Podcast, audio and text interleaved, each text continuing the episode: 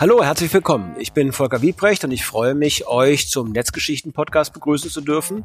Wenn ihr euch für alle Themen rund um Digitalisierung und digitale Gesellschaft interessiert, dann seid ihr hier richtig, goldrichtig. In dieser Folge fragen wir uns, wie Europa im digitalen Wettlauf bestehen und eigentlich noch, muss man wohl sagen, gegenüber China und den USA aufholen kann. Darüber habe ich mich mit diesen Menschen bei unserem Netzgeschichten-Talk in Berlin unterhalten. Zum einen war da Robert Dehm, Digitalattaché der ständigen Vertretung der Bundesrepublik Deutschland bei der EU. Auch zugegen ist gewesen Alexandra Gese, Mitglied des Europaparlaments und Co-Chair der Intergroup Digital Agenda. Daniel Groß war da, der Direktor des Center of European Policy Studies und Axel Voss, Mitglied des Europaparlaments und Sprecher im dortigen Rechtsausschuss. Die Netzgeschichten-Talks findet ihr regelmäßig in Berlin und zwar online und live. Ihr seid herzlich eingeladen, dazu per Livestream von zu Hause aus und nach der Pandemie auch gerne hier vor Ort teilzunehmen. Mehr dazu findet ihr im Blog Telekom. Und nun, Ladies and Gentlemen, wie man in Brüssel sagen würde, amusez-vous bien, have fun, viel Spaß.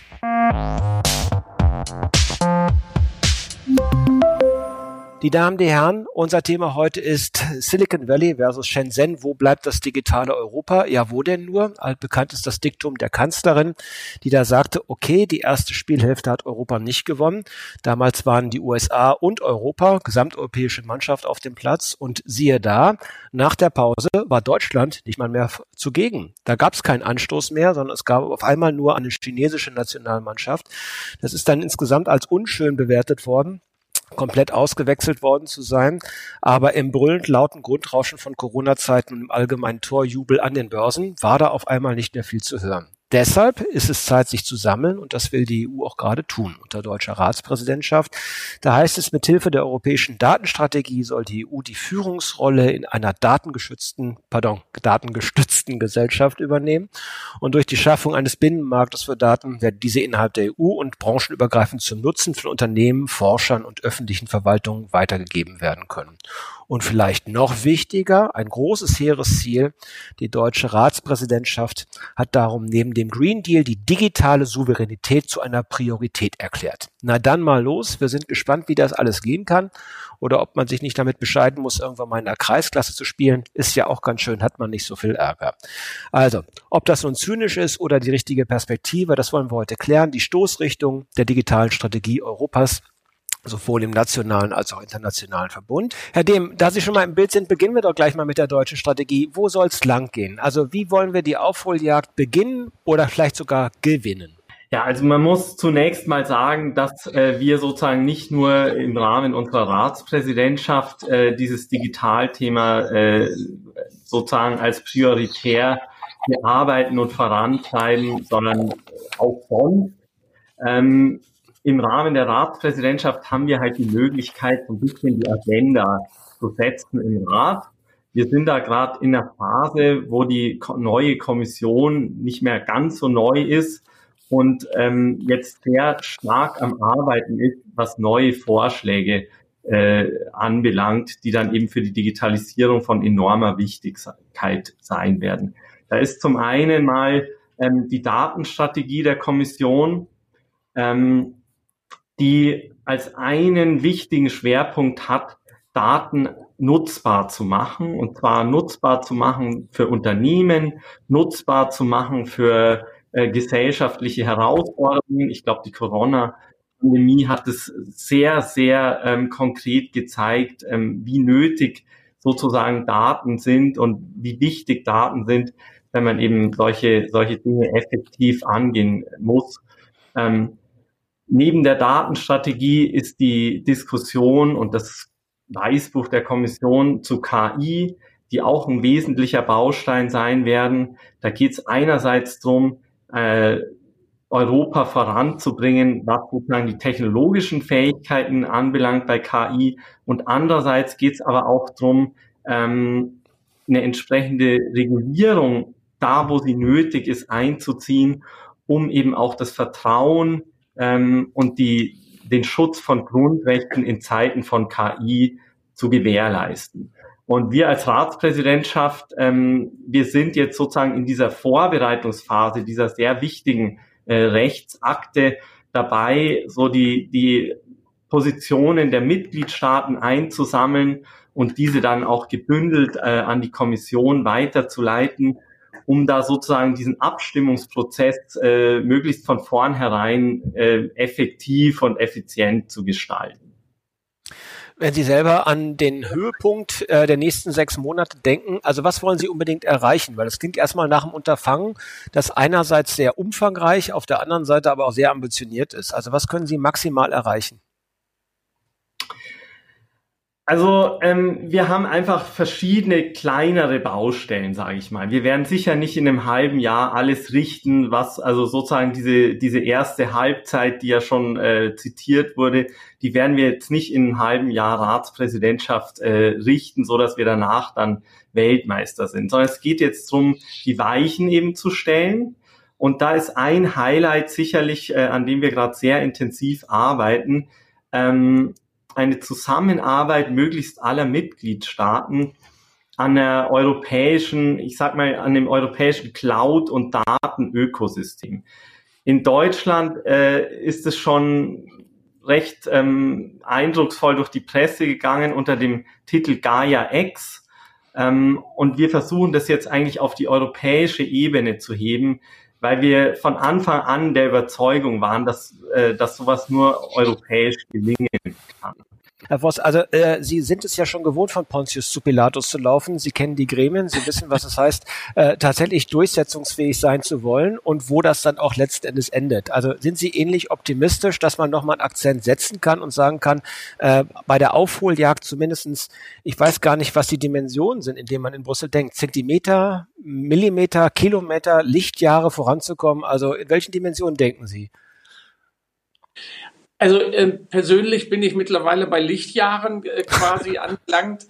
Ähm, die Realität zeigt allerdings, dass wir da sehr, sehr schwer uns tun. Und ähm, deshalb meine ich eben auch, und ich will das gar nicht mal Herrn Dem persönlich auch unterstellen, die, die deutsche Ratspräsidentschaft hat enorm viel zu tun aber es ist, geht alles nur darauf hinaus, dass wir das, was wir als selbstverständlich erachten, auch irgendwie nur erreichen. Es gibt kein ambitionierteres Ziel, mal auch ähm, nicht als Datenkolonie von China oder USA enden zu wollen.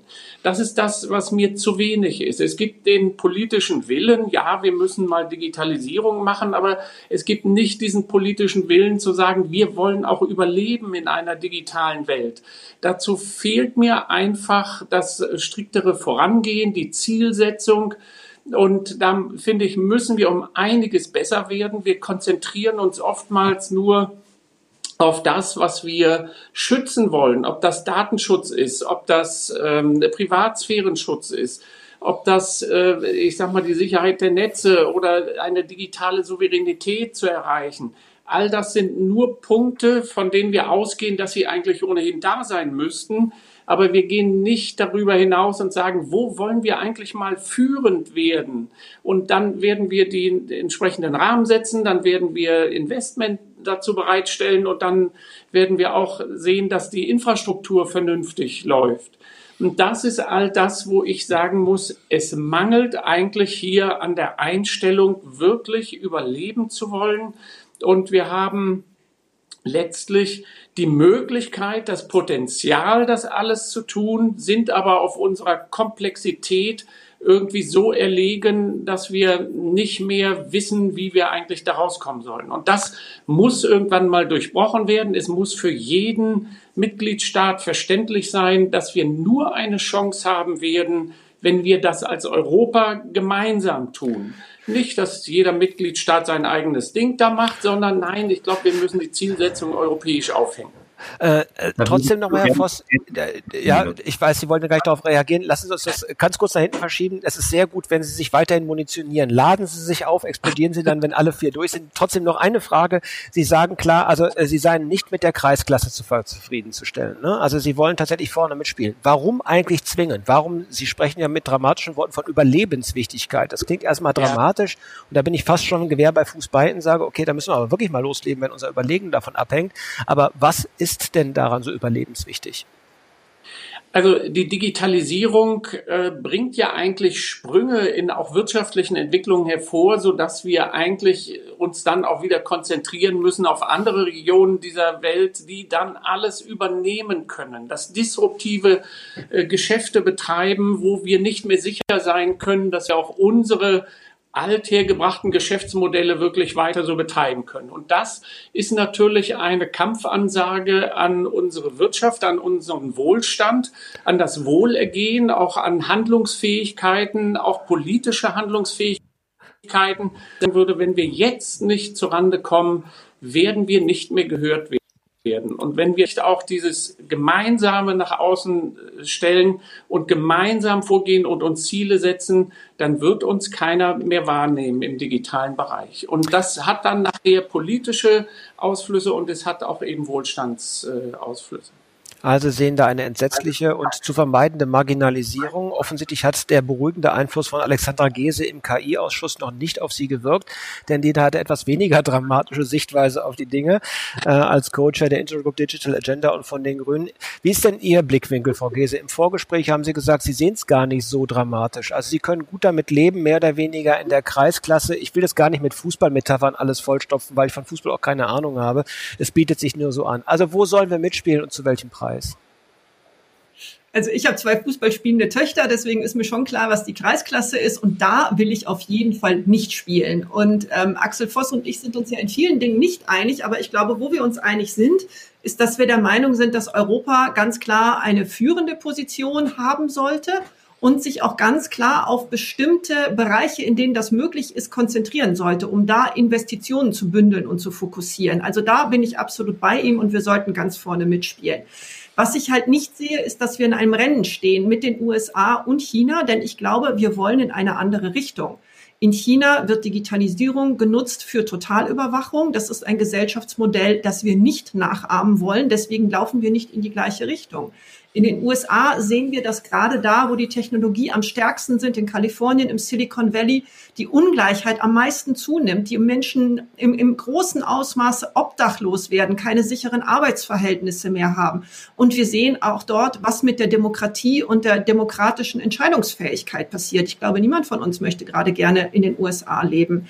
Deswegen müssen wir auf europäische Grundrechte setzen, auf Technologie, die genau auf diesen Grundrechten aufbaut. Und dazu gehört der Datenschutz ganz klar dazu. Das kann unser Alleinstellungsmerkmal sein.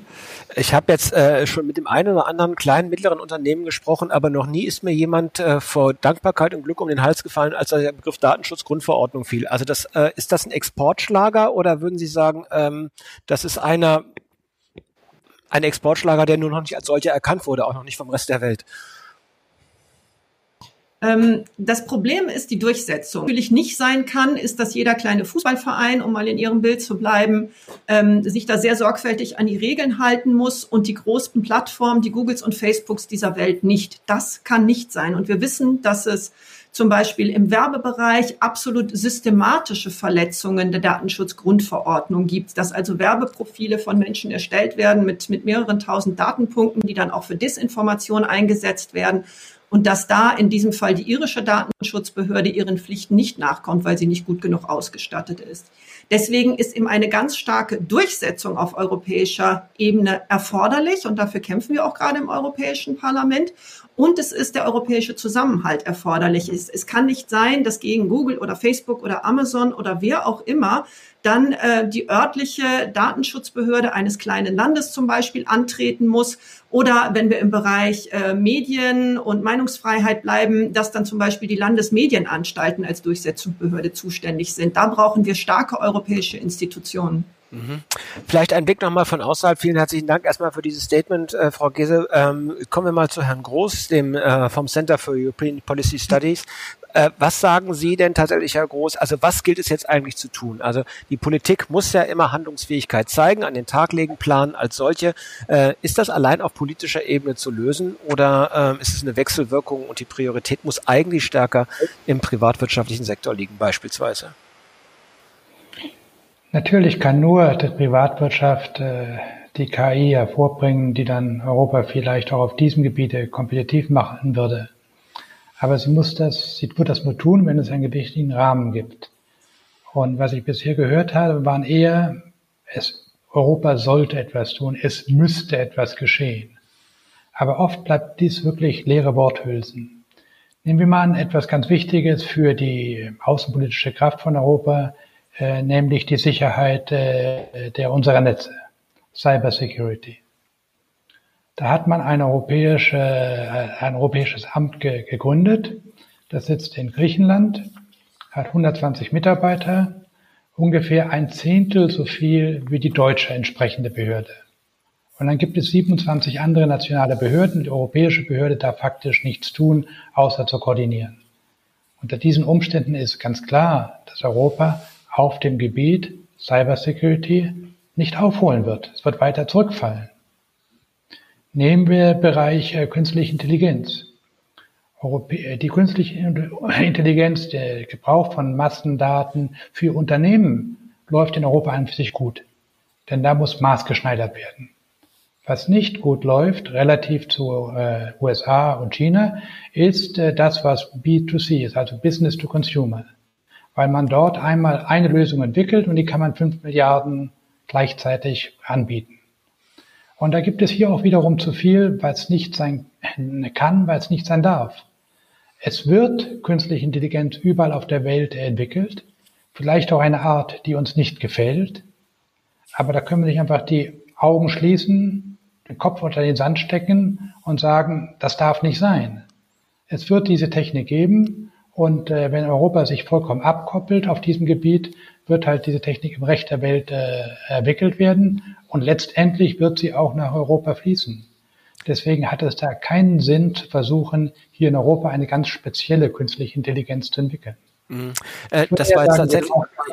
Ja, ich, ich eine Kunde bitte noch eine, noch eine letzte Frage. Also das war jetzt schon klar, was da Ihr kritischer Aspekt ist, aber wo sagen Sie denn, ich will jetzt mal von diesem leidigen Fußballbild wegkommen, also äh, auf der Strecke von eins bis zehn, also wenn zehn sozusagen die maximale Anstrengung und Erfolg der Amerikaner ist äh, mit ihren vier großen Unternehmen, wenn wir jetzt auch äh, nach Shenzhen gucken, wenn wir die Chinesen sehen, wo liegt denn da Europa im Vergleich und welche Potenziale sehen Sie denn da? Es gibt kein Europa auf diesem Gebiet wurde ja vorhin schon gesagt, es gibt 27 verschiedene Märkte. Jedes Land sagt, wir wollen in Europa, aber wenn man sie dann fragt, sind sie bereit, nationale Zuständigkeiten abzugeben? Sind sie bereit, dass zum Beispiel Datensicherheit allein europäisch verfolgt wird? Nicht von den Ländern, nicht von den Bundesländern in Deutschland. Dann sind plötzlich alle Mitgliedstaaten ganz still.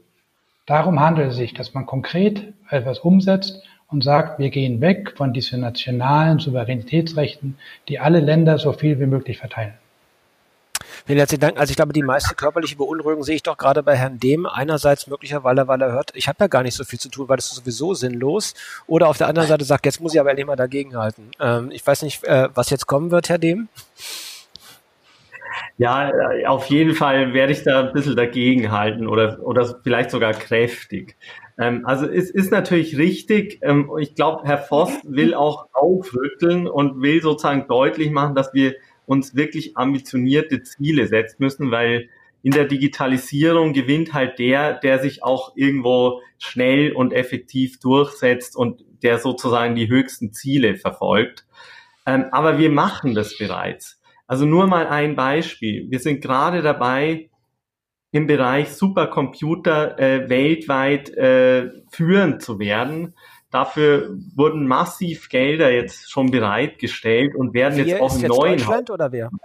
Hier ist die EU. Hier ist, ist jetzt in dem Fall EU. Da gehört natürlich Deutschland auch dazu. Aber es gibt sozusagen auf EU-Ebene ähm, eine, eine Zusammenarbeit, eine, eine gemein, quasi so ein gemeinsames Unternehmen, wo eben auch die deutschen äh, Fähigkeiten dazugehören, aber auch die spanischen, italienischen und so weiter. Ähm, das Gleiche ist nur als Beispiel Cloud to Edge. Ähm, das ist sozusagen die Zukunft im, im Cloud-Markt. Und da haben wir uns als ganz klares Ziel gesetzt, die Nummer eins zu werden ähm, und die Industriedaten, die wir eben als, äh, als Europa haben und wo wir als Europa auch führend sind, die auch entsprechend zu nutzen. Weil es klar, wenn ich ein sehr gut laufendes Geschäftsmodell habe, ist es immer schwierig davon sozusagen abzuweichen und das komplett über den Haufen zu werfen. Das ist immer äh, eine schwierige Phase, eine schwierige Transformation. Aber da ist unheimlich viel passiert. Ich sage nur Industrie 4.0. Äh, auch da haben wir uns als Ziel gesetzt, Weltmeister zu werden. Und ich glaube, wir sind da auch auf einem guten Weg. Also ich sehe das absolut nicht so, so dramatisch. Ähm, aber es gibt natürlich auch Beispiele, die einen zweifeln lassen, so wie zum Beispiel äh, im Bereich Netzwerktechnologie, wo wir jetzt die Diskussion hatten mit Huawei. Da gibt's europäische Anbieter, Ericsson und, und Nokia, ähm, aber die Investitionen, die die gemeinsam tät tätigen, entsprechen ungefähr einem Fünftel von dem, was Huawei äh, macht pro Jahr. Also das sind natürlich so so Beispiele, die einen dann wieder so ein bisschen in Alarmstimmung bringen, aber, ähm, aber trotzdem, wir sind da auf einem guten Weg und in den letzten Jahren ist sehr, sehr viel passiert. Also da ist, glaube ich, äh, jedenfalls bei unseren Nutzern noch einiges an Überzeugungsarbeiten zu leisten, denn da gibt es einige Zusammenfassungen einiger Mails, da heißt es immer wieder, der Zug ist längst schon abgefahren, Europa ist jetzt schon ein Haufen antiker Technik, Zitat, und von Asien immer mehr übertroffen. Also ähm, hm, ficht das Ihren Optimismus an, Frau Gese? Ähm, nein, natürlich ist es, ist es wichtig, dass wir aber gerade aus dieser Situation Lehren ziehen und ähm, uns darauf konzentrieren, was wir machen wollen. Was natürlich richtig ist, dass auch wir umfassende öffentliche Investitionen brauchen und dass die auf der europäischen Ebene überhaupt nicht ausreichen. Also gerade der letzte Rat hat sogar den Kommissionsansatz wieder gekürzt für das große Forschungsprogramm Horizon Europe, für die Connecting Europe Facility im digitalen Bereich, für Digital Europe. Das sind Programme, die wir eigentlich verdoppeln, verdreifachen, vervierfachen müssten und nicht kürzen müssten. Und da ist es natürlich richtig, dass die nationalen Egoismen ähm, sich da durchge durchgesetzt haben. Und das geht nicht. Aber wenn wir wenig Ressourcen haben, dann setzen wir doch auf das, wo wir stark sind in Europa, im Bereich der Industrie, der Fertigungstechnologie und schauen wir, was brauchen unsere Unternehmen da und wo wollen wir hin. Die europäischen Ziele sind klar definiert. Frau von der Leyen hat es gesagt, das ist der European Green Deal. Also wir müssen unsere Ökonomie im Einklang mit unseren natürlichen Lebensgrundlagen bringen. Das ist unser Ziel in Europa und das ist auch was, was, was im Rest der Welt auch durchaus gesehen wird, wenn wir da Erfolge haben. Wir waren in Deutschland ja schon mal führend im Bereich der erneuerbaren Technologie, der erneuerbaren Energie. Lass uns unsere Investitionen in Technologie, in Digitalisierung, in künstliche Intelligenz doch auf Tools konzentrieren, auf diese, die, die uns dort voranbringen, ganz klar in einem Bereich und eben nicht in Überwachungstechnologie wie Gesichtserkennung zum Beispiel oder in den ganzen B2C-Bereich, um Verbraucher zu beeinflussen. Dann haben wir ein klares Ziel und können diese Investitionen klar bündeln. Ist denn in dem Zusammenhang auch die europäische Cloud, so wie sie geplant ist, ab Anfang nächsten Jahres, also notariell ist sie ja offensichtlich äh, schon mal äh, in trockenen Tüchern. Also Gaia X, ist das für Sie sinnvoll oder sagen Sie, nee, brauchen wir eigentlich nicht, weil es gibt auch schon so viele Privatkonzerne beispielsweise, die eine Cloud anbieten. Ich wüsste jetzt als Consumer, als direkter Verbraucher in Deutschland nicht, wozu brauche ich eine europäische Cloud, außer dass ich es natürlich prinzipiell erstmal irgendwie besser finde, ähm, das beispielsweise vor der NSA oder vor chinesischen geheimdienstlichen Interessen fernzuhalten. Ja, das ist zum Beispiel schon ein sehr gutes Beispiel, wenn die Frage an mich gerichtet war. Ich weiß nicht, also ich begrüße das Projekt sehr. Ich finde das sehr gut, dass die Bundesregierung das mit Frankreich auf den Weg gebracht hat, dass das jetzt ein europäisches Projekt wird. Und ich glaube, das ist auch etwas, was unsere Industrie sehr braucht, weil wir wissen aus den USA, ähm, dass bei Amazon Cloud Services Fälle gegeben hat, wo eben auch Industriedaten und Geschäftsmodelldaten abgezogen wird, unrechtmäßig aus der Cloud und dann Amazon sein eigenes Modell darauf aufgebaut hat. Also wir brauchen das auf jeden Fall, um unsere Industriedaten besser zu vernetzen für KI zu nutzen mhm. und uns da zu schützen. Genau. Herr Voss, Herr Groß, zunächst die Frage an Sie, danach an Herrn Groß, äh, beide dieselbe Frage. Also wir üben uns jetzt mal nicht in Selbstversetzung, äh, eine große deutsche Tugend, sondern sozusagen in Konstruktivismus äh, und gucken mal, was wir tatsächlich auch nochmal herleiten und herrichten können. Ähm, was ist denn für Sie, sagen wir mal, ein erfolgsversprechendes Projekt, wo Sie selber sagen, also das ist ähm, so vielversprechend, dass wir auch gar nicht immer wie das Kaninchen auf die Schlange auf die äh, Facebooks und Googles dieser Welt gucken müssen. Oh. Also auch da hängt das natürlich meines Erachtens von ab von dem politischen Willen, von der Investitionskraft, die wir haben, von den äh, Strukturen, die wir aufbauen sollten. Äh, das kann sich beziehen, äh, wie schon gesagt, bei Quantum Computing. Das kann sich beziehen auf 3D-Druck. Das kann sich beziehen auf KI. Das kann sich beziehen auf selbstfahrendes ähm, Auto. Diese Möglichkeiten hätten wir alle wenn wir es denn auch richtig konsequent angehen und nicht immer nur die Gefahren dort betrachten. Wenn ich mir jetzt angucke, was wir, was das Europäische Parlament hier zur KI macht, wie schwierig es ist, wenn man sagt, oh, wir brauchen ja hier eine Haftungsklärung, das auf kleinem, niedrigen Level irgendwie hinzubekommen, damit man Innovation nicht ablockt, ist schon extrem schwierig. Wenn ich mir angucke, was wir jetzt an ethischen Standards hier entwickeln, dann muss man schlichtweg sagen, wir haben es noch nicht verstanden. Ähm, da wird so viel reingepackt, was an äh, guten und sonstigen Prinzipien immer wieder auftauchen soll, von Whistleblower über äh, ethischen Standards und äh, was auch immer, wo man sagen muss, damit überregulieren wir wieder alles. Damit hindern wir eher Leute, hier zu bleiben und was zu entwickeln. Darf da ich da kurz nachfragen, wo müsste, man, wo müsste man bei der KI-Weiterentwicklung einfach mal sozusagen den Fuß von der moralischen Bremse nehmen, wenn ich Sie richtig verstanden habe? Also was würden Sie gerne in die Tonne treten? Also ich würde gerne das reduzieren auf ein paar Prinzipien, die wir letztlich brauchen, um als Leitlinie weiterentwickeln zu können. Aber ich würde jetzt nicht ins Detail gehen, wo wir dann bei den Prinzipien sagen, oh, wir brauchen da auch kollektiven Rechtsschutz, wir brauchen da auch Whistleblowing, wir brauchen das dort alles und ähm, das nicht überfrachten mit etwas und, und äh, ich sag mal gegendert und wie auch immer, wo ich mich dann frage, was machen wir denn alles bei einer KI, wo ich nur Schuhe kaufe? Wie will man das denn dort alles äh, entsprechend beweisen? Und dieses ähm, Übertriebene, wo man sämtliche ideologischen Ideen dort noch mit hineinpackt, das ist etwas, was uns an den Rand des Möglichen bringt.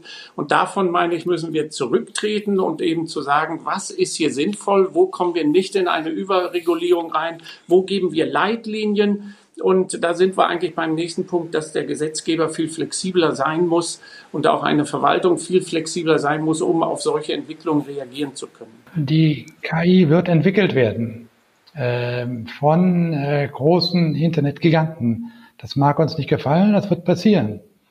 Sie erinnern sich vielleicht, dass die Japaner im 17. Jahrhundert beschlossen haben, dass Feuerwaffen etwas nicht Ritterliches seien und keinem Samurai zugemutet werden könnte, gegen Feuerwaffen zu kämpfen. Deswegen wurden also alle Gewehre in Japan eingesammelt und verschrottet und Japan hat an dieser Entwicklung nicht teilgenommen. Letztendlich kommt das. Da können wir nichts gegen tun. Wir können keine Insel der Glückseligen sein. Die Anwendung von KI vielleicht in einigen Fällen muss etwas kontrolliert werden, aber eine europäische KI zu entwickeln, halte ich wirklich für nutzlos und abartig. Warum abartig? Weil es einfach nicht, KI ist ein allgemeines Instrument. Ja, das ist um zu sagen, äh, was weiß ich, wir entwickeln, äh, was weiß ich, ein, ein europäisches Gewehr, sagen wir es mal so, um diese Sache zu nehmen, was, was andere Leute, hm, was weiß ich, human tötet. Ja, dass die KI wird einfach entwickelt werden, teilweise für kommerzielle Zwecke, teilweise in China für politische Zwecke, die wir nicht teilen. Aber wenn wir auch in der Lage sein wollen, dem Ganzen zu begegnen, dann müssen wir selber an der Front der Forschung mitarbeiten können. Wenn wir das nicht tun, werden wir überrollt werden. Mhm. Das ist insofern ein Im schönes Beispiel. Ja, Entschuldigung. Eben sehe ich mal wieder, jeder sagt, Europa muss das tun, sollte das tun. Aber wenn es dann auf die konkrete Frage kommt, okay, ich als nationaler äh, Verantwortlicher, welche äh, Kompetenz bin ich bereit aufzugeben? Dann wird's still. Die Kollegin hat vorhin äh, von der irischen Datenschutzbehörde äh, geredet, die für Google zuständig ist. Warum haben wir keine europäische? Dann müssten wir in Deutschland erstmal die Länder vielleicht aushebeln. Aber wenn man das fragt, ah, nein, das ist zu früh, das geht noch nicht und so weiter und so fort. Nur wenn ich wirkliche Fortschritte auf diesem Gebiet sehe, wenn Nationalstaaten sagen, okay, ich gebe diese Kompetenz auf und wir schaffen eine europäische Behörde, die das macht, Datensicherheit, Cybersecurity und solche Sachen, dann werden wir Fortschritte machen. Ansonsten bleiben das Worthülsen. Die Kommission hat schon vor zehn Jahren eine digitale Strategie vorgelegt und hinterher kam null dabei heraus. Mensch, Herr Dem, kaum naja. Amt schon so viele Aufgaben. Ja, also ich teile auch vieles nicht, muss ich ganz ehrlich sagen, was, was da gesagt wird. Also ähm, erstens ist es so, unter dem Stichwort digitale Souveränität äh, diskutieren wir etwas, äh, was ich mal so umschreibe.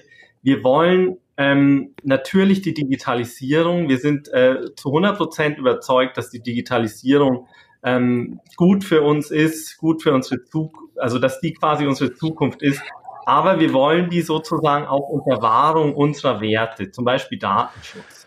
Und das heißt eben digitale Souveränität. Wir müssen, ähm, wir müssen die Digitalisierung eben mit Leitplanken sozusagen versehen, dass eben auch Werte wie Datenschutz ähm, weiterhin möglich sind und durchgesetzt werden kann. Und das können wir auch nicht aufgeben. Wir können nicht sagen, äh, einfach weil, was weiß ich, in anderen Teilen der Erde Datenschutz nichts gilt, schließen wir uns dem an.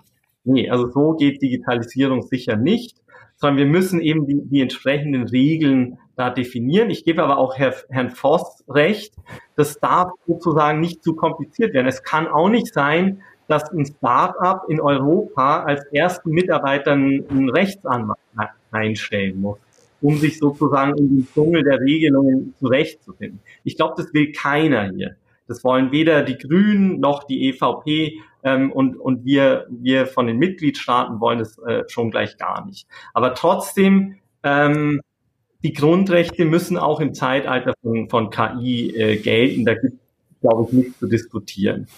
Ähm, und dann zu den Kompetenzen.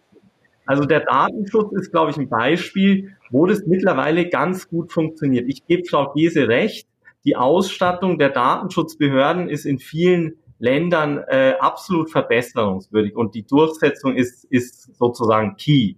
Aber das System funktioniert eigentlich recht gut. Eine Datenschutzbehörde ist für ein Unternehmen eben zuständig und es sind eben nicht äh, alle 27, die dann zwingend für, für Facebook äh, oder, oder ja mehr als 27 zuständig sind. Also es ist zwar keine europäische, aber es heißt nicht, dass es unbedingt effizienter ist, nur weil es eine europäische ist. Die Zusammenarbeit muss funktionieren und das tut sie auch. Hm. Äh, Herr Voss, äh, ihr, Herr Voss hat schon zum Stift gegriffen. Ja, ähm, Herr Dehm hat ja recht insofern, dass es wichtig ist, die digitale Souveränität auch zu erreichen und zu bekommen. Dafür braucht man die entsprechenden Aufwendungen. Nur es ist überhaupt wirtschaftlich nicht zukunftsorientiert, nur das erreichen zu wollen, was man generell als selbstständig, äh, selbstverständlich erachtet. Deshalb meine ich, muss die Konzeption und Strategie bei weitem darüber hinausgehen. Und wenn ich mir das Verhalten der Mitgliedstaaten angucke, auch in der letzten Legislaturperiode, ob das das Urheberrecht war, ob das die digitalen Vertragsinhalte war oder audiovisuelle Medien. Überall kommen wir nur mit einer Richtlinie noch raus, weil die Mitgliedstaaten stolz sind auf das, was sie im Zivilrecht, ihre Kompetenzen haben, auf die Tradition, die sie erreichen. Aber das ist überhaupt nicht förderlich für ein gemeinschaftliches Vorgehen, gerade auch im digitalen Bereich. Das fragmentiert, das bringt unsere Unternehmen wieder auch in diese unterschiedlichen Gestaltungen der einzelnen Mitgliedstaaten. Und das ist etwas, was man irgendwann doch auch mal überkommen muss. Wir beschäftigen uns jetzt mit der zivilen Haftung von künstlicher Intelligenz wenn die Mitgliedstaaten mir da wieder ankommen und sagen, oh, wir müssen aber in unserer Kompetenz das irgendwie selber machen. Nein, dieser Punkt ist mittlerweile aus meiner Sicht kaum mehr verhandelbar. Wir brauchen einen digitalen Binnenmarkt. Und daran fehlt mir so ein bisschen die politische Überzeugung, dass das ähm, auch wirklich durchgesetzt wird. Hamlin und McGill äh, schreiben auf YouTube, hallo, vor kurzer Zeit wurde der ehemals britische Chipkonzern ARM, dessen Technologie in nahezu allen mobilen Geräten und Autos eingesetzt wird, vom US-Konzern Nvidia übernommen. Wieso hat sich kein europäisches Konsortium darum bemüht, diese so kritische Unternehmen zu übernehmen? Somit ist ein weiteres weltweit führendes Technologieunternehmen wieder in den USA gelandet. Also es passt eigentlich zu der Frage nach der Marktabgrenzung und äh, der Wachsamkeit, also ob man nicht tatsächlich doch stärkere Regularien braucht, ähm, um die Assets auf dem europäischen Markt letztlich zu halten. Also das betrifft ja auch beispielsweise die Kaufspolitik und die Einkaufspolitik äh, von Aktienunternehmen, beispielsweise die äh, im chinesischen äh, Buyout-Verfahren mehr oder weniger usurpiert werden. Also wie stehen Sie dazu, Frau Gese und Herr Voss? Ja, also ich glaube, man darf da einfach nicht naiv sein und zu sagen, ähm, ja, Google ist toll und jetzt müssen wir nur in Europa auch unsere Unternehmen fördern, unseren kleineren Unternehmen und dann wird alles gut. Das wird halt nicht funktionieren, weil Google und Facebook und alle anderen, die kaufen halt alle Unternehmen, die sich besonders positiv entwickeln, einfach auf. Ja, so, so einfach geht das nicht. Wir brauchen Förderung auf der einen Seite, sehr gezielt eben von Ökosystemen, in denen Unternehmen miteinander zusammenarbeiten. Und aber auf der anderen Seite brauchen wir ein wesentlich schärferes Wettbewerbsrecht. Und wir brauchen gute Durchsetzung. Was unseren Unternehmen fehlt, ist doch das Level Playing Field, mal wirklich auf dem gleichen Spielfeld zu spielen. Mit einem, wie viel Steuern zahlt, Sie haben das vorhin schon angesprochen und wir haben es nicht aufgegriffen, aber das ist ein ganz wichtiges Thema. Wie viel zahlt, Steuern zahlt denn ein deutscher oder französischer oder italienischer Mittelständler? Und wie viel Steuern zahlen Google oder Amazon? Das steht doch in überhaupt keinem Verhältnis, ja. Und das müssen wir erstmal wieder auf das gleiche Niveau bringen. Genauso Datenschutzverstöße. Ja, Google hat diese ganze Macht und eben auch diese tollen Entwicklungen. Das muss man ja zugeben, dass das technisch ähm, wirklich, wirklich spannend ist und uns einen Mehrwert bringt, weil sie eben so unglaublich viel Daten auch verwenden können, ohne jede Kontrolle, was bei uns aus gutem Grunde nicht so ist. Aber ich glaube nicht, dass es in unserem Sinne sein kann, einfach zu sagen, naja, wir lassen jetzt einfach alle Grundrechte fallen und egal, ob Leute diskriminiert werden und egal, ob unsere Daten verwendet werden und wir über Microtargeting mit politischer Werbung bespielt werden, man kann sich doch angucken, was in den USA dabei rauskommt, ja. Ähm, Hauptsache Facebook und Google können bei uns frei agieren. Das ist nämlich das, was passieren wird, wenn wir überhaupt keine, wenn wir unseren eigenen Rechtsrahmen nicht aufrechterhalten. Freier Markt hat sich immer gut entwickelt, gut für die Allgemeinheit der Bevölkerung und nicht für einige wenige Personen, in deren Händen sich der Reichtum konzentriert, wenn man klare Regeln hatten und eben für ein Level Playing Field gesorgt hat, in dem alle agieren können. Und das brauchen wir wieder. Das kommt uns gerade abhanden. Mhm. Äh, Herr Voss, äh, einverstanden oder müssen Sie sich dann beim nächsten äh, künstlichen Intelligenzausschuss doch nochmal mit äh, Frau Gese ins Benehmen setzen und sagen, so geht's nicht? mit äh, Alexandra Gese muss ich mich immer ins Benehmen setzen, natürlich. Aber wir haben schon eine Situation, äh, wo wir aufmerksam die Entwicklung weiter verfolgen sollten. Jetzt haben wir natürlich im amerikanischen Markt durchaus Möglichkeiten, auch da gegenseitig entsprechend zu agieren. Also, dass auch europäische Unternehmen was Amerikanisches kaufen können, was ja so ohne weiteres in China nicht möglich ist. Deshalb sehe ich hier nochmal ähm, Unterschiede, insbesondere weil man das Gefühl hat, gut, die Amerikaner äh, spionieren uns vielleicht datenmäßig aus, aber die Chinesen eher technologisch. Und das ist eigentlich eine größere Kampfansage noch, was die Wirtschaftssituation betrifft. Deshalb glaube ich, müssen wir da besonders gut hingucken, Vorsicht und das eben nicht alles auch erlauben und auch sehen, wie wir als Europa unsere Strukturen sicher machen können, ohne großartige Abhängigkeiten zu erreichen. Und das ist, glaube ich, das, was wichtig ist. Frau Gese, gibt es denn aus Ihrer Sicht durch die Corona-Krise jetzt genau den Impuls, den wir eigentlich erhofft haben und den wir auch gepredigt haben, sagt, also wir müssen jetzt mit der Digitalisierung vorankommen. Äh, ist da jetzt nochmal eine Dynamik reingekommen, von der Sie sagen, ja, das Thema haben wir jetzt besprochen, auch in dieser Runde, aber da ist eben noch ein Effet drin, den wir bislang noch nicht berücksichtigt haben?